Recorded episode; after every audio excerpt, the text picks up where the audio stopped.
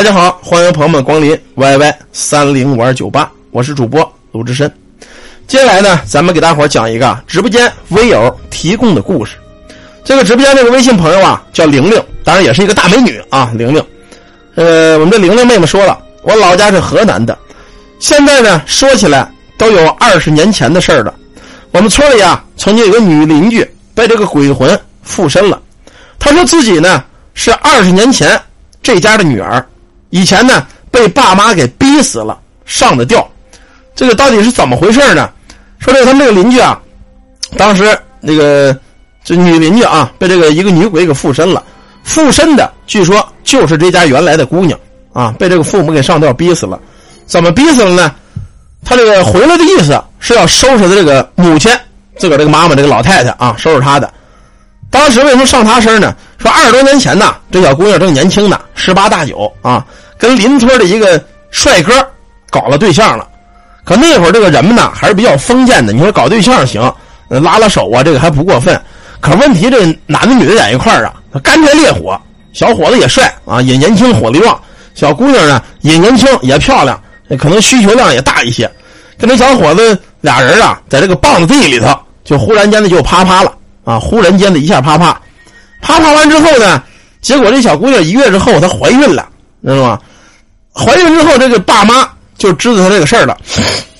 你说，按说这个小伙子呀，怎么说也是操蛋玩意儿啊？你说你啪啪完了怀孕了，你上门提亲就得了，啊，提前结点婚，把这个事儿给遮掩过去就得了。可这个鸡巴男的呢，一听说女的怀孕了，他不要她了啊！那说这男的就说了一句挺损的话，说他妈的你。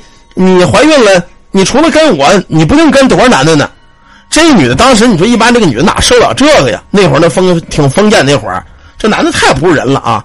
你记着啊，咱这男的，你要说没有需要，你就别给人家啪啪上，有的是卖套子，多买点，一下套十个啊，你就就就省了糟践人女的。这女的当时就觉得冤，回到家呢，这爸妈也嫌弃她，你臭不要脸的啊！你什么你你臭婊子，你这么年轻，你都怀孕了。你给咱们家丢人，打嘴巴子。这女的呀，怎么说呢？后来一看，两方面都没都没戏了，没希望了，自个儿就上吊死了。死了之后呢，这个男的当然也没得什么好啊。这个男的有一回后来啊，在干活的时候，把这个把这个腿给砸折了。据说当时是很奇怪，因为这个东西干着干活挺隔着这个玩意儿掉下来，呱唧把腿给砸折了。估计这个呀，也是这个女的的报应。这女的这女鬼肯定报应她了。回头这个老太婆，也就是她这个母亲啊，当时啊骂他骂的这个难听啊，啊你臭不要脸的，什么这个这个，嗯，反正挺挺难听的吧，我也别骂了。当然我也不是泼妇啊，我我也骂不了这个，把这个女的活活给逼死上吊了。死后呢，这个女女的，除了给自个儿可能抱着这男的抱了头之后，一直是冤魂不散，直到现在才回来找他这个母亲。上了母亲身之后啊，就开始打嘴巴子啊，就骂。你当初逼死我啊！整天是蓬头垢面，什么都吃，甚至跑到这个厕所里呀，拿着这个米田共啊，往嘴里塞，拿拿米田共，弄那个厕所夏天热乎乎的，是吧？晒得热乎乎那个厕所那化粪池，拿勺子蒯着，啊，弄一勺，又一勺，啊，有这个热乎乎的米田共，你这有人接手，刚接完了，来他捧过来，吃了啊，把把这一家这老太太呀给糟践的够劲儿啊，高蛋白，确实高蛋白啊。折腾了一段啊，呃，老太太就恢复正常了。大伙问她什么事儿，她也不知道了啊。呃，反正怎么说呢，就是那会儿那个人呢，拿这个闺女不当回事儿啊，都是拿儿子当回事儿。这女孩有点什么事儿了，就是伤风败俗、臭不要脸。可问题这个根由归根到底在那臭不要脸男的，你知道吗？你有那你就别啪啪，你他妈给人啪啪有了，你不承认了。我最烦是这这种这种男的啊，这种男的确实应该呃处以极刑。知道吗？怎么处理极刑啊？把他找一个什么？找一个这个这个，呃，枪毙的地方啊！脱了裤子，掏出他小弟弟，拿机枪扫射半小时，就打他小弟弟一个地方啊！这男的就得这样收拾他啊！光打小弟弟，拿机枪扫射半小时，就得这样的。就是咱们奉劝一句啊，这男同胞、女同胞都一样，咱们可能都是成年人了，搞对象也好，处朋友也好啊，咱们大伙儿尽量注意一些。现在这个避孕措施也也很方便。是吧？嗯，小小小气球也很便宜，十块二十块一盒，到时候你就就注意点是吧？特特别这个打胎本身对这个女的也不好啊，对这个咱们本身这个运也是伤运的，所以千万不要不要这样啊，不太好。下面呢，咱们再讲一个，还是关于这个农村上身的事儿啊。这个直播间网友呢叫小月，这个小月呀，他们这个村潘家老潘家是一个大姓，整个的一个村啊，基本乡里乡亲全都姓潘，叫潘家村一个村基本是本族的三代都是亲戚，沾亲带故。那会儿呢，发生在咱们中国这个大锅饭的时候啊，大跃进那会儿，大集体吃大锅饭。那会儿他们的这个爷爷啊，已经二十多岁小伙子，他们村呢也都姓潘，唯独有一个啊娶了一个外姓人。这个男的呢娶了这个女的，可是这女的怎么说呢？跟这男的结婚不久啊，这男的突然间暴病死了。死之后呢，留下一个姑娘，留下一个寡妇。村里对这个寡妇风言风语可就来了。这个是扫把星啊，这是白虎啊！这克夫这个刚结婚没多长时间，你看那爷们就让他给克死了啊！男的可不能沾他。可问题你们记着一点啊，越是寡妇她越漂亮。你们发现这一点了吗？电视演的时候啊，这个寡妇都特别的漂亮。而且呢，你虽然说这寡妇克夫或者怎么着的啊，但是村里的男的都盯着这一寡妇。你记住了啊，保证都盯着他。当然这个呢也是这样。自从他这个爷们死了之后啊，他本身是个外姓女的，嗯，又没人管，带着这么一小姑娘啊。当时呢，这个男的一看着她，都流水辣子，都这样啊。这一这媳妇一看见一顿大嘴巴，全抽家滚蛋啊，全揍回去了。当时呢，也有人欺负他，虽然说不能真正的怎么着，但是干活的时候上去照着屁股摸一把呀，是吧？甚至甚至这个拉一把手啊。假装干活的，呃，摔倒了压他身上啊，这种情况都有。谢谢我们大爽妹妹啊，这种情况都有。可是这个这个女的呀，虽然活得很屈辱，但是也没办法，毕竟自个儿还养着一个小姑娘呢啊。那会儿呢，这干活啊不挣钱，是靠这个工分换粮食。可问题，她一个女的有多大体力，还得照顾孩子。那时候孩子刚两三岁啊，也是离不开人本来就没挣多少工分可那会儿村里啊。有这么个会计不是人，一天这女的呀，拿着这个去拿这个分粮食，这个呃拿着工分去换这个分的粮食，家里的快断粮了。这个会计这个王八蛋呢，早就想着那块肥肉了啊，早就看上这寡妇了，想占点便宜。那个那个女的呀，姓李，都叫李寡妇啊。这个会计呢，是他们当村那时候叫生产队队长的儿子啊，等于他跟他爸爸都当官的队长的儿子。到了日后啊，这会计就说了。李寡妇，你这个干嘛来了？你不装装王八蛋吗？那这找你就是领粮食，能干嘛呀？说李会计，啊我这领粮食来了啊！领粮食啊！坐那吧啊！坐那等着，喝水吧。哎，我不不用不用，说不喝呀。这会计倒了杯水啊，倒了杯水给那女的往这就端。这一端，这女的当然得客气啊啊！刚一客气，哗啦，一杯水啊，全撩到这女的身上了。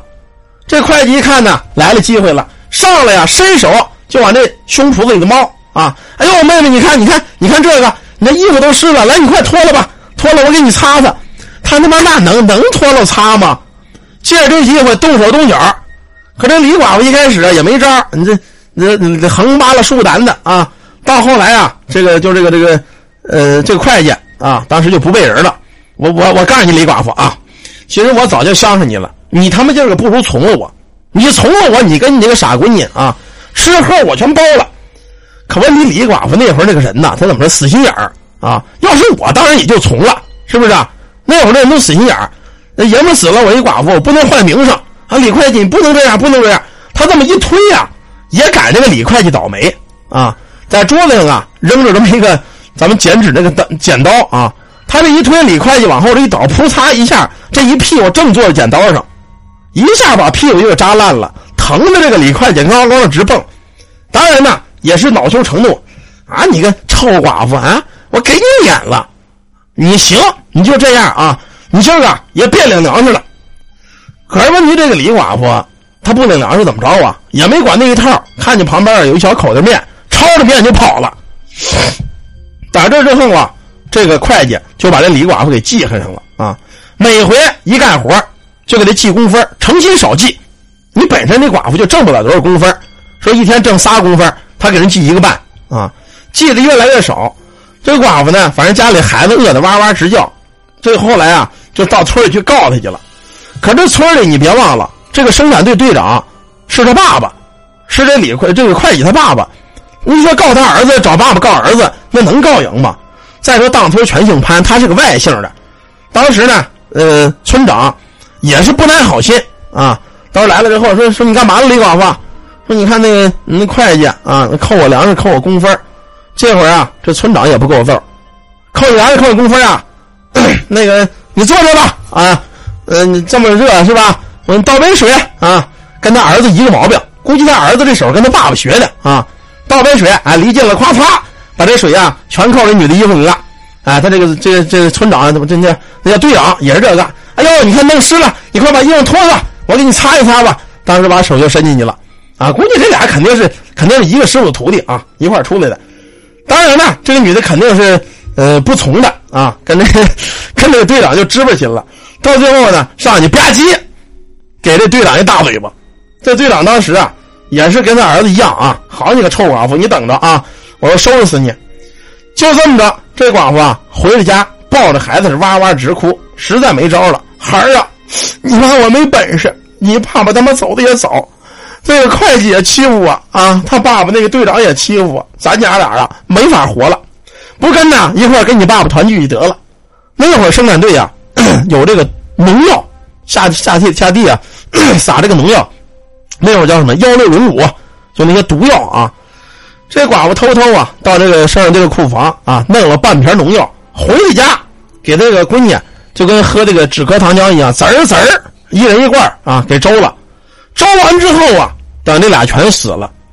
后来这个农村人们就是发现他死的时候，去收尸的时候，那个吓人呢啊，眼珠子瞪得大大的，孩子因为长期没吃饭啊，营养不良，瘦的跟个干棍一样。七窍流血，口吐白沫，那都没了人形了。这一家子人死状啊，据说那老人说啊，说吓得够劲。后来附近这帮的邻居啊，看着这母女俩可怜，凑了点钱啊，给这母女俩安葬了。据说这个女的呀，临死前啊，可是发了毒誓了，说谁欺负我们娘俩啊，等我找着他爸爸以后，我非找他们报仇不行。这么着，给他安葬了。可是安葬完了，过了七天，坏了，出事了。出什么事啊？有一天啊，这个生产队的队长带着会计，带他儿子啊，俩人呢，就是上外边去开会去了。结果在外边这个呃开会喝酒嘛，吃饭喝酒，喝多了，喝多之后睡着觉了。睡着觉，这俩人就做梦，做梦这个女的呀，就上吊呃这个喝药死这个女的，带着她闺女还有她爷们儿在这床边站着，站着掐他们脖子。可是醒了之后就发现呢，这脖子上真有这个掐的都紫了这个印儿。当时这俩老王八蛋呢就吓坏了，回头呢赶紧啊，那意思也不在这开会了啊，回回这个回这个老家找人解决这个事儿。可是走到半路上，可巧开会这个地儿啊，要回村必须得经过他们村个大坟串子啊，坟岗子。这个寡妇跟那个孩子都埋在这个坟岗子这儿。这个村那不叫村长啊，生产队的队长跟那个儿子。打这坟岗子一过，当时同行的还有几个人赶着那大马车啊。到这之后呢，这爷俩直不愣的就下了车了。因为赶马车这个人呢，以为可能他们要尿碎啊，或者要干嘛的，接手也没在意。这俩家伙到这之后啊，哎，往地盘腿一坐，就说了：“来来来，开席开席，吃着喝着，吃着喝着。”当时赶大车这人就纳闷啊，说这爷俩疯了，这哪有什么吃的呀？什么开席开席的？正要说呢。就看这爷俩呀，就开吃了啊，在地上挖了一大捧土，往嘴里就开始塞。哎，你也吃，我也吃，你也吃，我也吃。你想这个东西啊，这个土啊，谁吃谁不消化。他们那个地儿呢是沙土地，啊，那农村都是沙土地。这爷俩你一捧我一捧，你一捧我一捧，开始在这往往里吃这个泥。这赶马车的也吓坏了，又说说说说说那个队长，你别吃了，不不不，你你坐啊，你也坐，你也在这吃。咱们这开席了，你看这席多多好啊，有有酒有肉的啊！当时这家吓坏了，赶紧跑回叫人去了。可是等等跑回来，发现这个生产队的队长跟那个儿子全都死在这儿了，眼珠子里头、鼻子眼、耳朵啊、嘴里边全是沙土，最后也是一样七窍流血，那个脸憋得青紫青紫的，就死在这个坟圈子边上了。等人把这俩给收拾去了，一看呢，离着这俩不到七米的地方，正好是这一家三口的坟，也就是这个李寡妇他爷们儿还有他们家那孩子的坟。你说这叫不叫报应吧？啊，你们说这叫不叫报应？反正我说呀，他就是报应啊！就这俩王八蛋呢，说吃泥让他们俩死了，都算对得起他俩，应该让他俩上厕所吃去啊！吃厕所吃米田共，吃饱了之后再死。他妈欺负寡妇，那古代人有这几几大绝户门事不能办呢？是怎么着啊？踹寡妇门，刨绝户坟，啊，这都不能干，都最不是人的。所以说人呐，干事就是人在做，天在看。你干好事怎么都行，你干坏事啊，甭管人饶不了你啊，那个鬼也饶不了你，弄不好啊，老天爷也饶不了你。好了，一个关于农村老辈子的故事啊，关于这个。女鬼报仇的事啊，咱们先讲到这儿。既然我们小玉同志在吃饭，咱们就不说这个米田共了啊。休息一会儿啊，咱们下边接着讲。喜欢听故事的可以加我的微信，鲁智深的拼音加上三零五二九八。好了，咱们歇一会儿啊。